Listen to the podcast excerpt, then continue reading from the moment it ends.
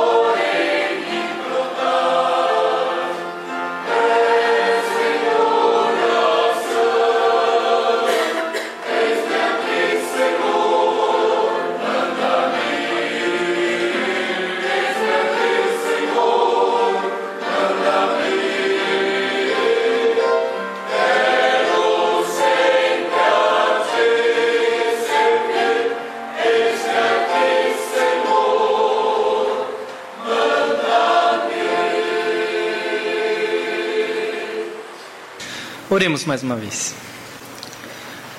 Senhor,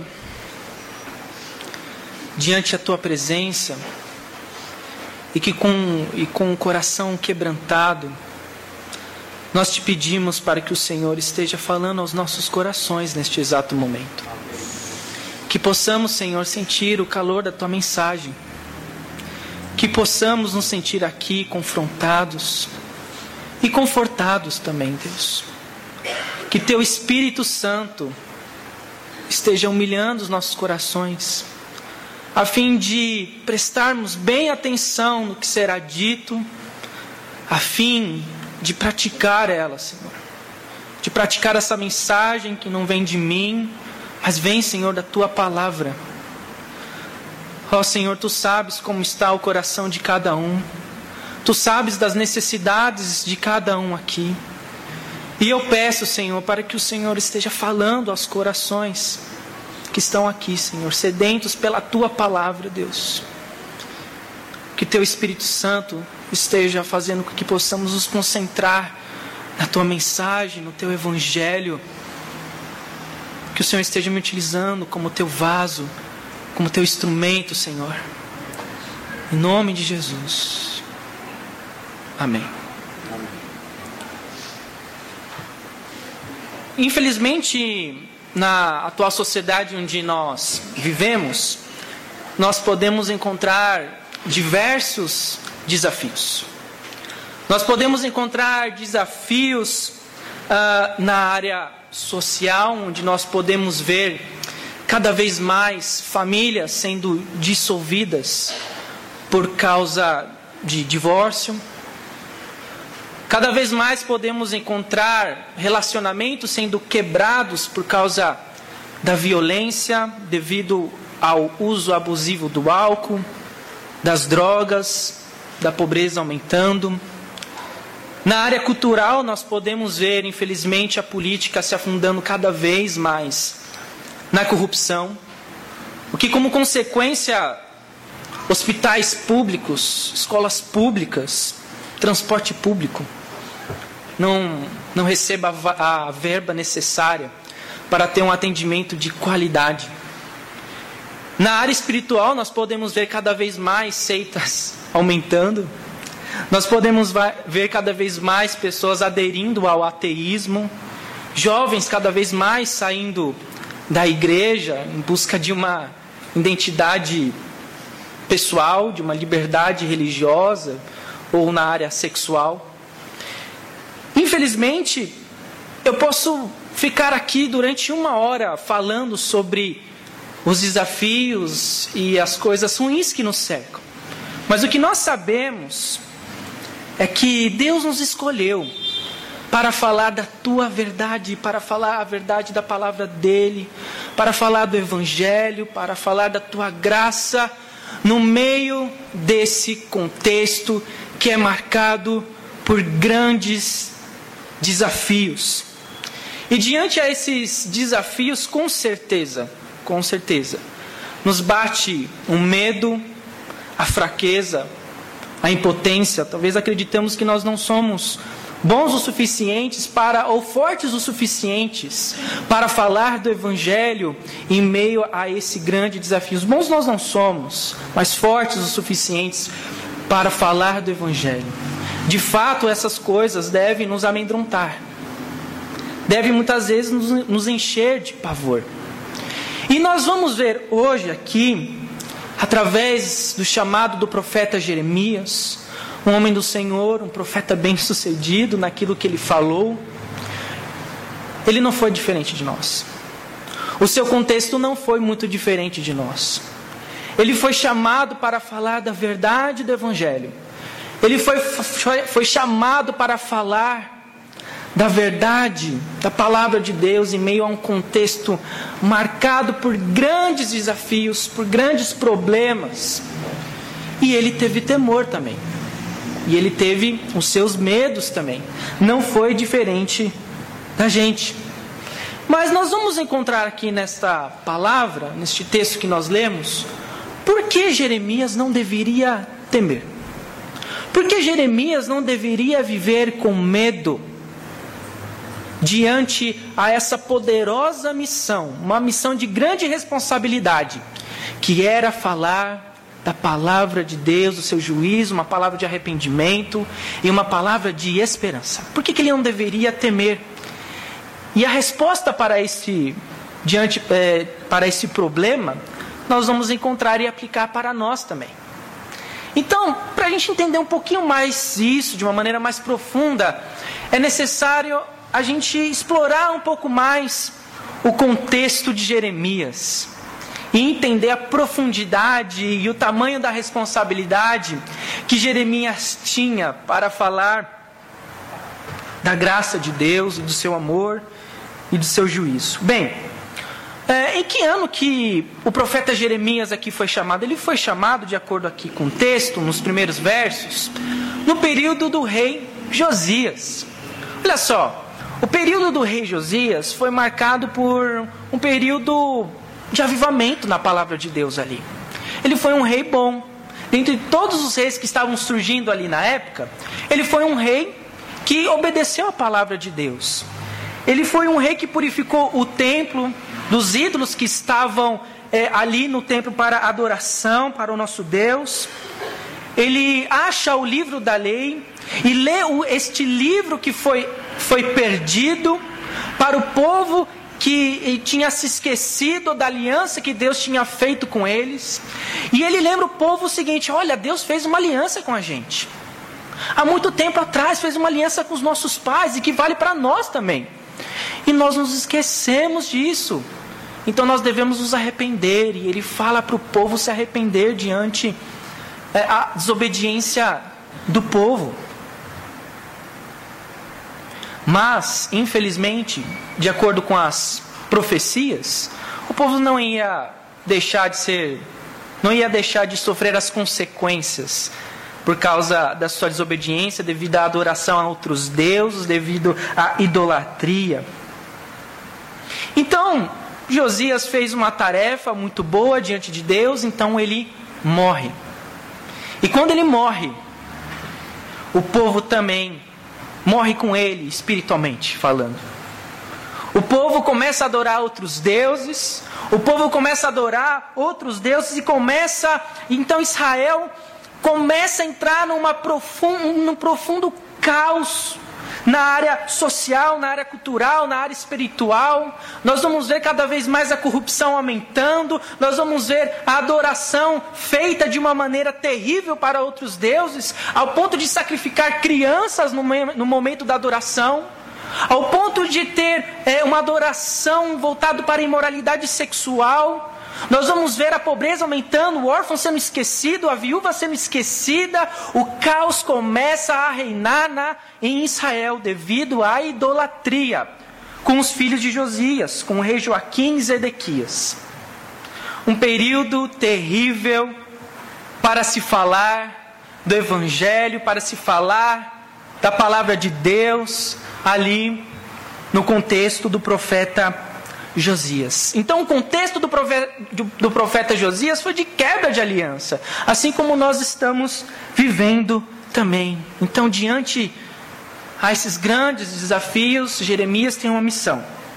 Ele deveria lembrar o povo da aliança que ele havia feito com eles. Então, o primeiro ponto que nós vamos considerar, do verso 4 a 5, considerando o seu contexto, é sobre o tempo do chamado de Jeremias. E o tempo aí do chamado de Jeremias foi algo bem interessante que devemos destacar. Olha só, no verso de número 4, aliás, verso de número 5, nos diz o seguinte: Antes que eu te formasse no ventre materno, te conheci. Antes que saísses da madre, te consagrei, te constituí profeta às nações. A expressão que a gente tem que destacar aí essa expressão é antes que. O que nos mostra que o chamado de Jeremias foi algo transcendental, ou seja, foi um chamado que estava além do espaço, do tempo, estava no plano eterno de Deus. Era destino de Jeremias falar da palavra dele. Era destino de Jeremias ser um profeta que iria anunciar o juízo e uma palavra de arrependimento para o povo. E Deus imprime essa vontade para o profeta Jeremias. Fazia parte da sua essência, fazia parte da sua história cumprir esse chamado, cumprir esta missão. Estava no plano de Deus, desde a eternidade, falar das palavras do Deus Todo-Poderoso. E nós vamos destacar, destacar três aspectos aí sobre esse chamado. Primeiro, considerando o tempo da sua formação. A palavra de Deus, antes que eu te formasse, eu te chamei.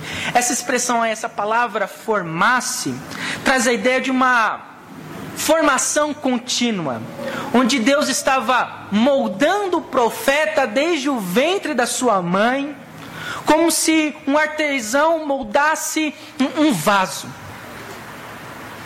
E é interessante que essa palavra é a mesma palavra utilizada ali para a criação, onde Deus forma o mundo de uma maneira artística,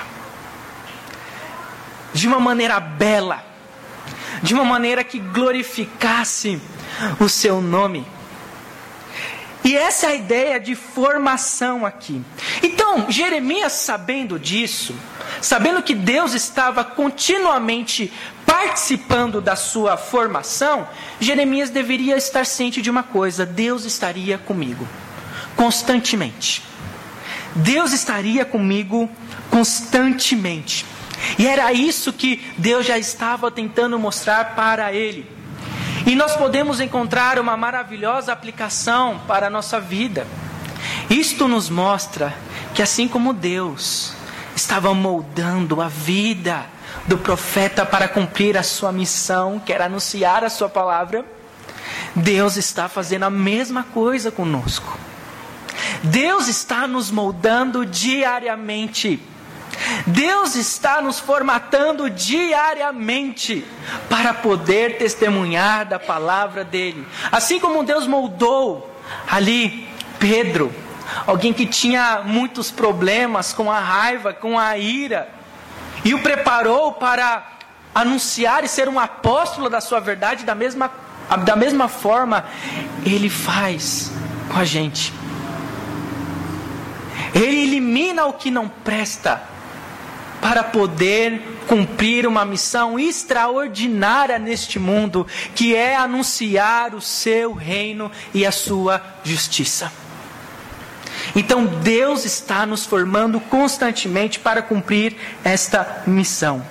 Outro aspecto que nós vamos destacar é a questão do conhecimento. Antes que eu te formasse no ventre materno, eu te conheci. Olha, essa expressão. Vou até que tomar água aqui. Eu acho extraordinário. Conhecimento.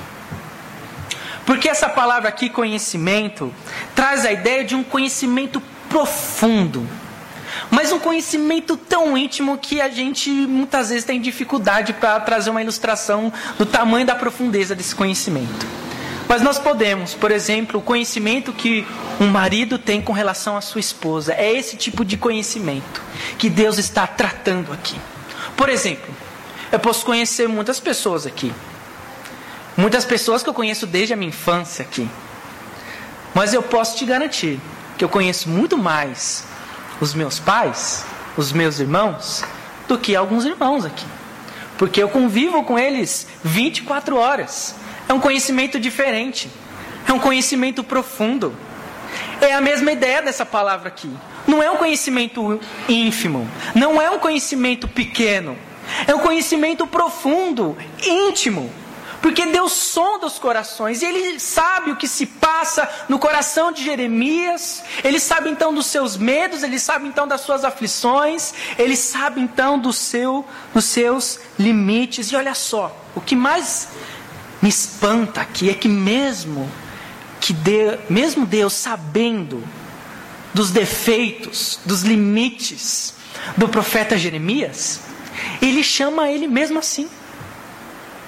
Mesmo ele sabendo das suas dificuldades, ele chama o profeta para testemunhar da sua palavra. Então isso nos mostra que o chamado para anunciar o reino dele não vem de acordo com as nossas habilidades, não vem de acordo com os nossos dons, mas vem de acordo com a graça dele, de acordo com a capacidade que ele pode nos dar. Então não há desculpa para dizer, ah, mas eis que eu sou muito limitado para anunciar. Não há desculpa, porque Deus sabe disso. E mesmo assim Ele nos chama. Não é de, não foi, o chamado de Jeremias não foi de acordo com o dom dele de saber falar bem aqui em público, do dom dele ter bons argumentos. O chamado estava baseado na graça dele na habilidade que Deus poderia ensinar para ele. Então Deus pode nos utilizar, irmãos, mesmo tendo muitos limites, muitas dificuldades, Deus pode te utilizar para anunciar o seu reino e a sua justiça.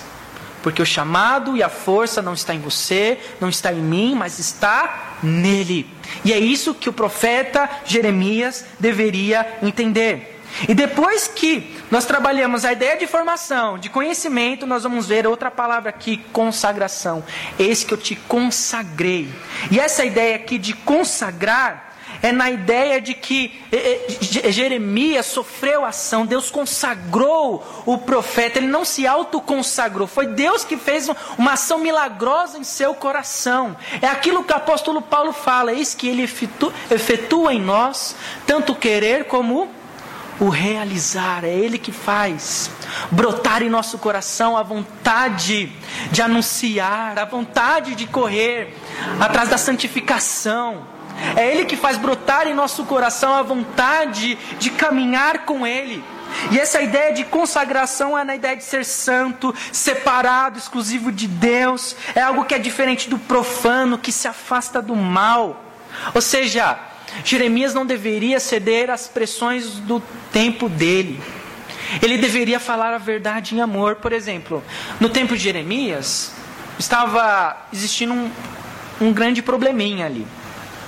Alguns profetas estavam dizendo o seguinte: olha, Deus vai castigar a gente, mas, e nós vamos para a Babilônia. Só que a gente vai ficar uns dois, três anos lá. E a gente vai voltar, e as coisas vão voltar ao normal. Mentira. Era uma palavra para confortar. Só que Jeremias chega para falar: não, eles estão. Não foi palavra de Deus ali. Pelo contrário, a gente vai para a Babilônia. E a gente vai para Babilônia e sabe o que a gente vai ter que fazer? A gente vai ter que orar pela cidade. A gente vai ter que orar pela prosperidade dela ainda. A gente vai ter que orar para que haja paz naquele lugar, porque Deus nos chamou ali como um castigo também, mas Deus nos chamou para aquele lugar para ser sal e luz naquele, naquele, naquela cidade profana. E a gente vai ficar muito tempo. A gente vai ficar muito tempo. Se Jeremias não fosse um profeta de Deus, o que ele iria falar? Ele ia falar a mesma coisa que esses profetas. A gente vai passar um período de férias, beleza? Fica lá um aninho tal, na Babilônia, ficar um tempinho, né? Ir lá no shopping Babilônia, né? E a gente vai voltar para casa, tranquilo. Não, ele vai lá e fala a verdade em amor. E era nesse sentido que o profeta ia ser, ser consagrado, ia ser separado, ia ser uma pessoa que deveria ser diferente dos demais.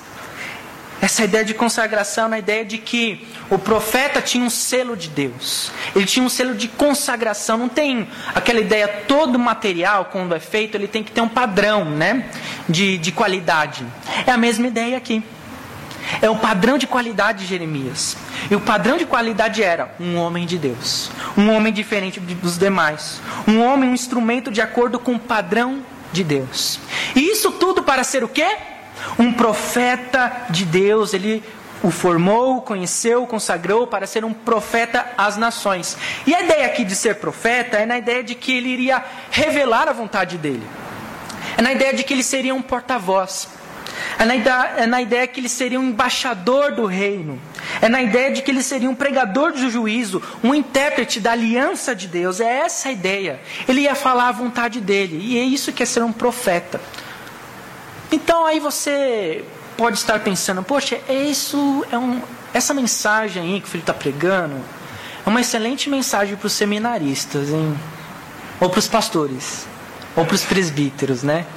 Porque são eles os profetas de Deus, né? São eles que são encarregados de anunciar a palavra de Deus e somente eles.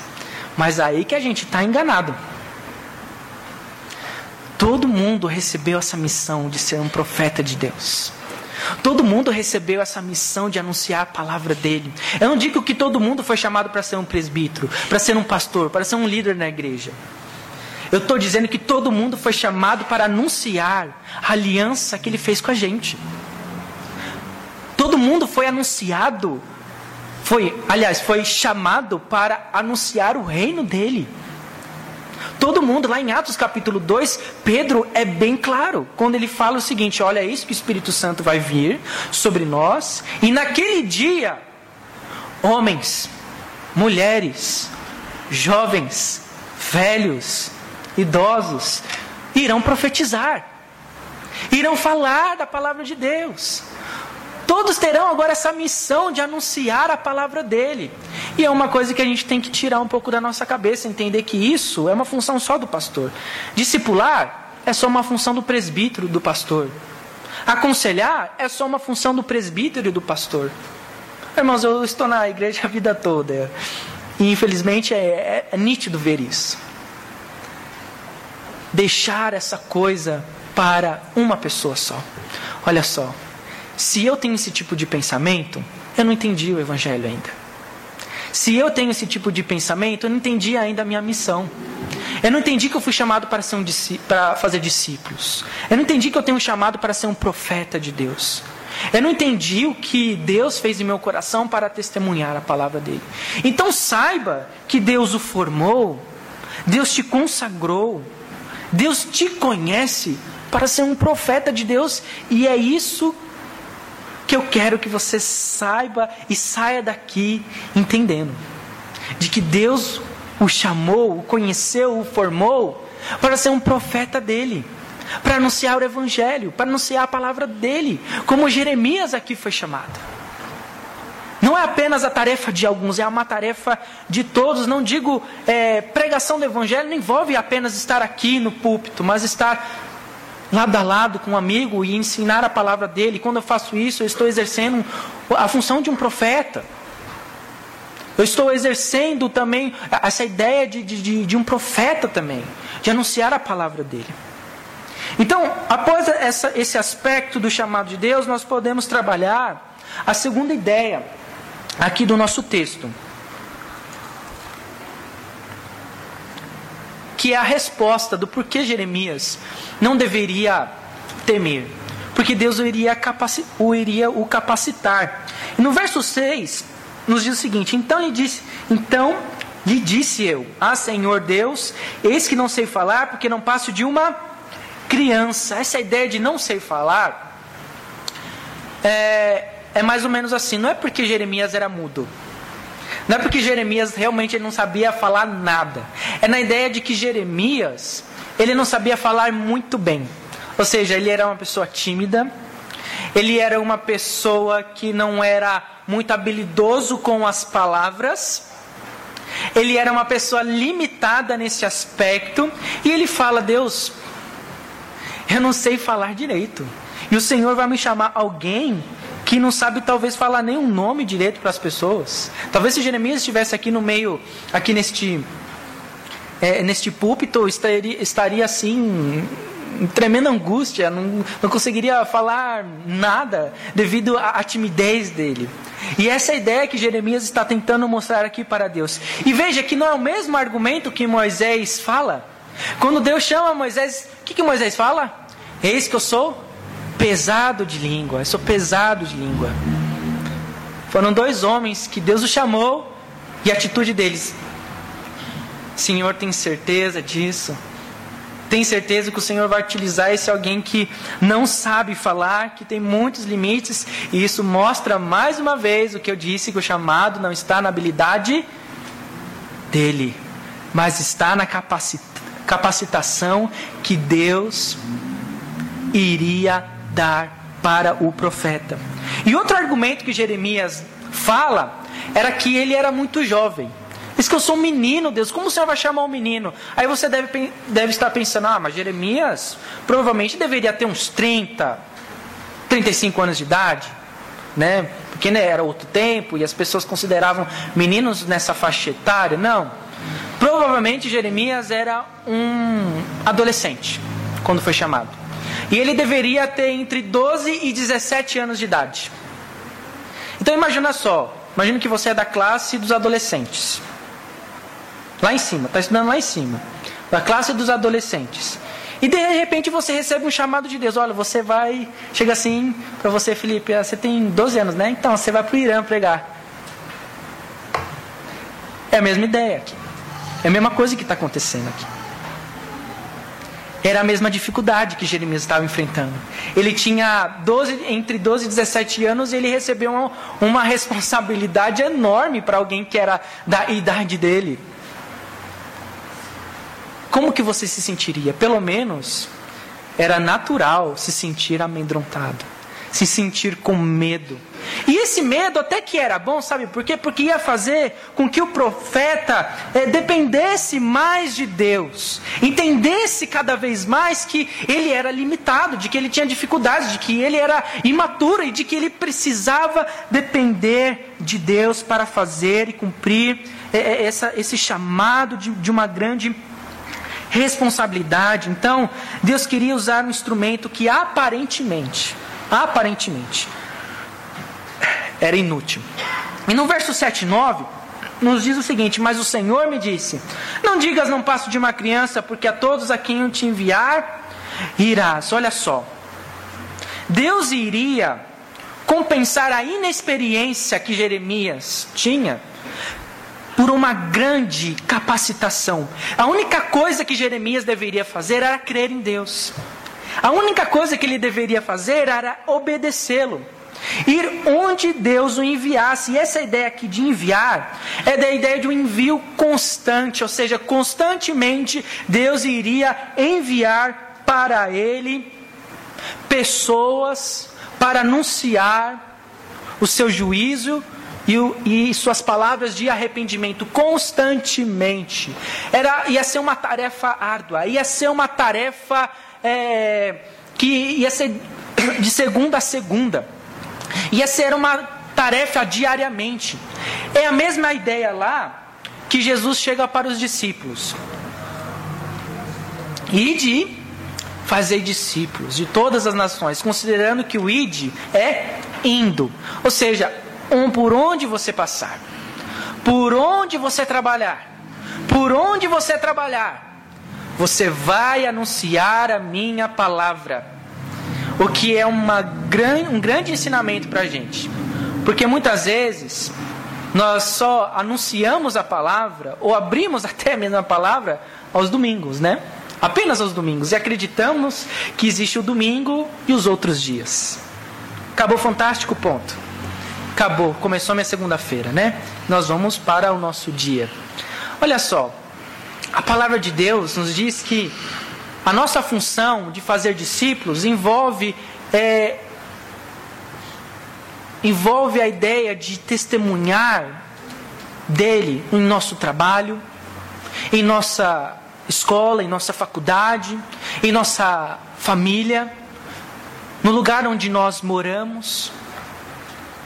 Por onde nós passamos, Deus nos chama e Deus nos envia pessoas para anunciar a palavra dele. Então saiba que se existe pessoas ao meu redor e que não conhece a palavra dele, a palavra de Deus, isso significa que Deus está enviando essas pessoas que você conhece, que eu conheço, que eu tenho contato, para evangelizá-los. Cada pessoa que eu conheço, cada pessoa que eu tenho contato, é um desafio para mim. para anunciar o reino dele. E é uma coisa assim que me confronta bastante, porque a palavra de Deus nos diz que se a gente não anunciar, Deus vai nos cobrar. Deus vai nos cobrar, eu não sei como ele vai cobrar. Isso é uma coisa impossível de dizer como que vai ser essa cobrança. Mas Deus vai nos cobrar. Então é uma coisa que deve pesar em nossos corações. É uma coisa que a gente tem que pensar. E essa ideia de que tudo quanto eu te mandar falarás é na ideia de, de um mandamento forte, ou seja, Deus manda o, profeta, manda o profeta Jeremias fazer uma coisa que ele achava que não era bom para fazer. Então Jeremias chega para Deus e fala: Eis que eu não sou muito bem para falar. Mas Deus fala: Mas eis que eu vou te capacitar para falar muito bem. Para falar muito bem. E essa é a ideia de que Deus, que a palavra de Deus está nos dizendo aqui. E no verso 8, nos diz o seguinte: Não temas diante deles, porque eu sou contigo para te livrar, diz o Senhor. E essa ideia aqui, é, não temer, é de não estar temendo, não viver com ansiedade, não, ver, não viver temendo, não deixar que o medo tome conta do coração dele. E essas palavras deveriam servir como um remédio para o profeta. Olha só, toda vez quando a gente sente uma dor em alguma coisa, né, é, do corpo, o é, que, que eu faço? eu tomo remédio. Dependendo do tipo de dor, eu tenho que ter um acompanhamento do remédio. Eu tenho que tomar constantemente ele em um determinado horário, certo? É a mesma coisa com, que, é, com o que deveria acontecer com o profeta aqui. Essas palavras aqui deveriam servir como remédio. Provavelmente Jeremias iria passar por momentos terríveis é, no seu ministério. Provavelmente Jeremias ia passar por momentos de dificuldade em seu ministério, ia, ia bater a tristeza, ia bater o, medo, ia bater a, as dificuldades, ia bater a angústia sim. Quem disse que não?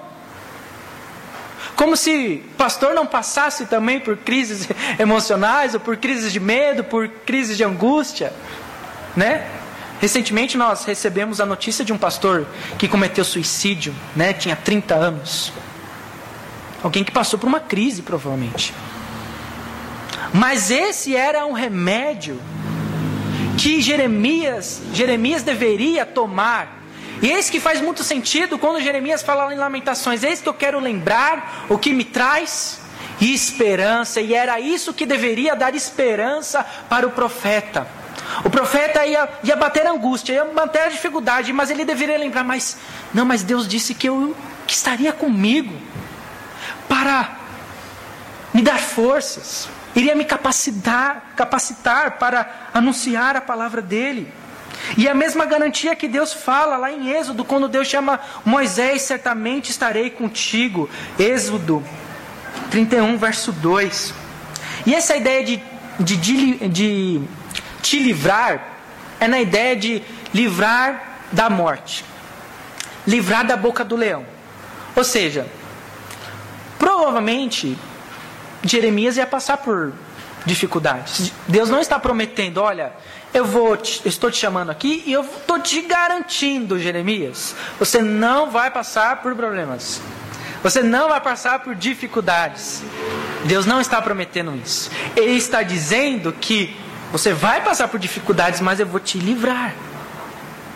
Mas eu vou te livrar da boca do leão, morte. E de fato isso aconteceu, porque segundo os registros nós vamos ver que Jeremias foi um dos únicos, dos poucos profetas que teve um fim bonito até para se ver, onde ele termina a sua missão de anunciar a palavra de Deus ali no seu contexto, e ele vai para o Egito e ali ele morre. Do contrário de, Isa de Isaías, onde morreu cerrado. Então nós vamos ver que é a profecia e o cumprimento de Deus aqui na vida do profeta, onde ele dizia: Nós vamos passar por perigos, nós vamos passar por dificuldades, mas eis que Deus vai nos livrar destes perigos, deste, destes perigos. E no terceiro e último ponto que nós vamos ver, nós vamos ver o, o, o conteúdo da mensagem. E qual que era o conteúdo da mensagem, no verso de número 10. Olha que hoje te constituo sobre as nações e sobre os reinos, para arrancares e derribares, para destruires e arruinares, e também para edificares e para plantares. Olha só, através deste ato aqui simbólico,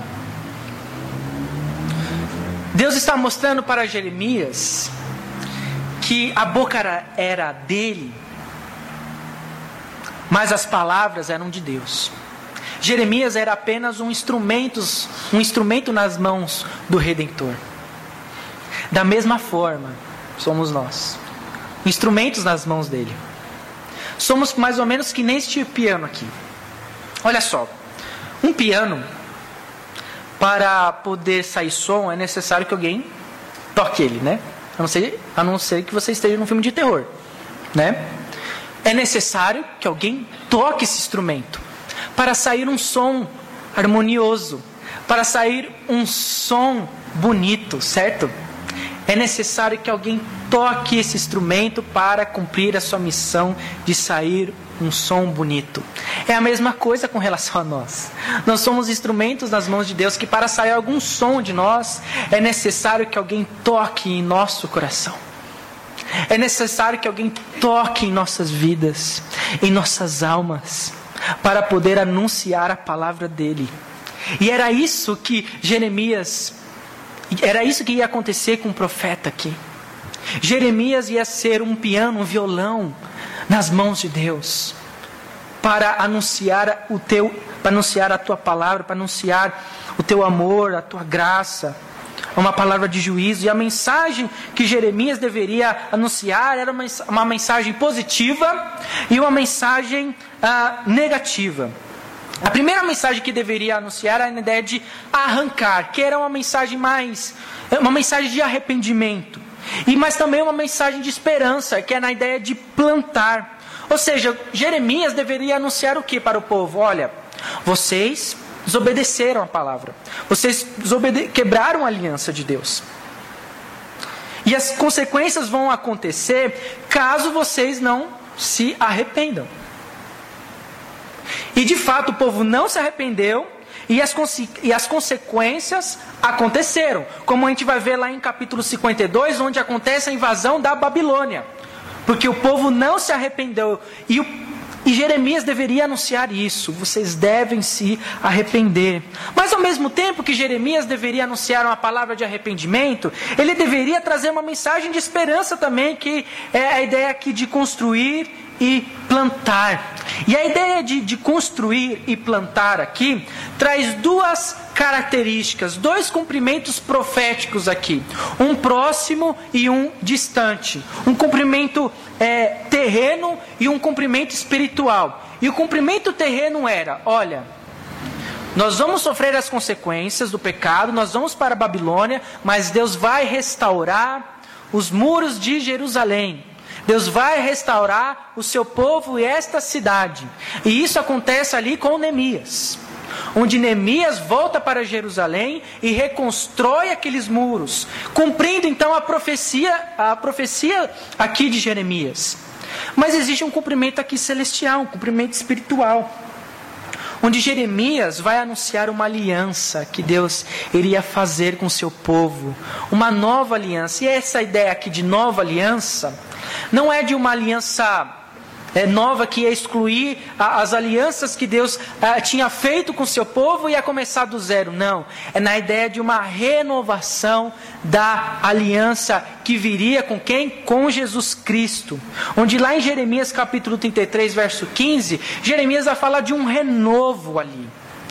De alguém que sairia é, da do reinado, da linhagem de Davi, e iria restaurar a aliança que Deus havia feito com o povo. E quem queria ser este homem? Quem iria ser essa pessoa que iria restaurar essa aliança? Jesus Cristo. Então, o que, que nós estamos vendo aqui em Jeremias é que ele anunciava Jesus Cristo, aquela pessoa que iria renovar a aliança. Você já assistiu aquele, aquele programa de TV eh, Irmãos à Obra? Eu acredito que sim, alguns, né? Qual é a ideia ali do, daquele programa? É dois irmãos que vão ali em algumas casas é, velhas e, e reconstroem, né? Em alguns casos.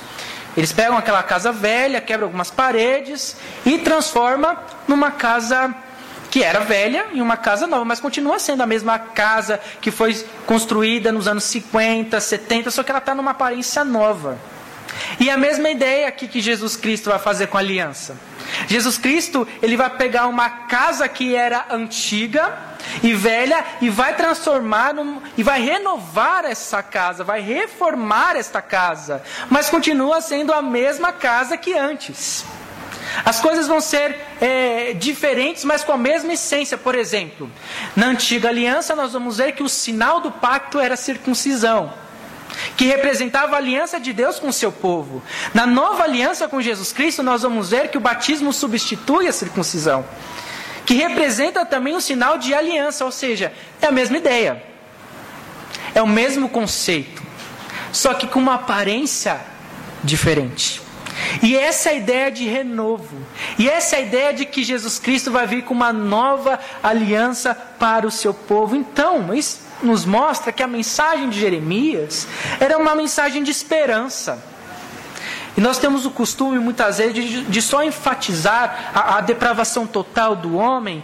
Nós, muitas vezes, enfatizamos só a ideia da corrupção do homem, mas nós não devemos esquecer que essa mensagem que anunciamos sempre deve estar acompanhada com uma mensagem de esperança. E essa mensagem de esperança era Jesus Cristo.